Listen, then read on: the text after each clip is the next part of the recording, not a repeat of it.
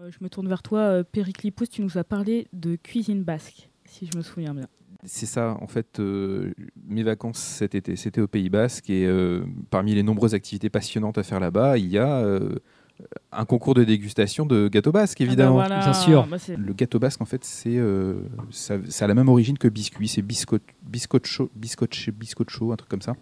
On va pas te contredire. hein. Ouais, bah non, bah moi non plus. Euh, J'espère qu'il n'y a pas des Basques qui écoutent, qui doivent être extrêmement choqués de ma prononciation.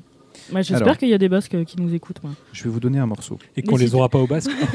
Celles qui ont popularisé en fait le gâteau basque euh, étaient surnommées les, les, les sœurs Biscocha. Voilà, les Ok. sœurs Biscocha, parce que Biscocha c'est biscuit en. Ouais, c'est- ça, Franquois, ça, fait c'est beaucoup mort rire de Franquois. rire. Bon. Elles étaient connues comme ça. Elles, elles allaient avec leur, euh, leur gâteau les commercialiser sur les marchés. Et il y a une, euh, une association qui s'est créée pour promouvoir cette tradition.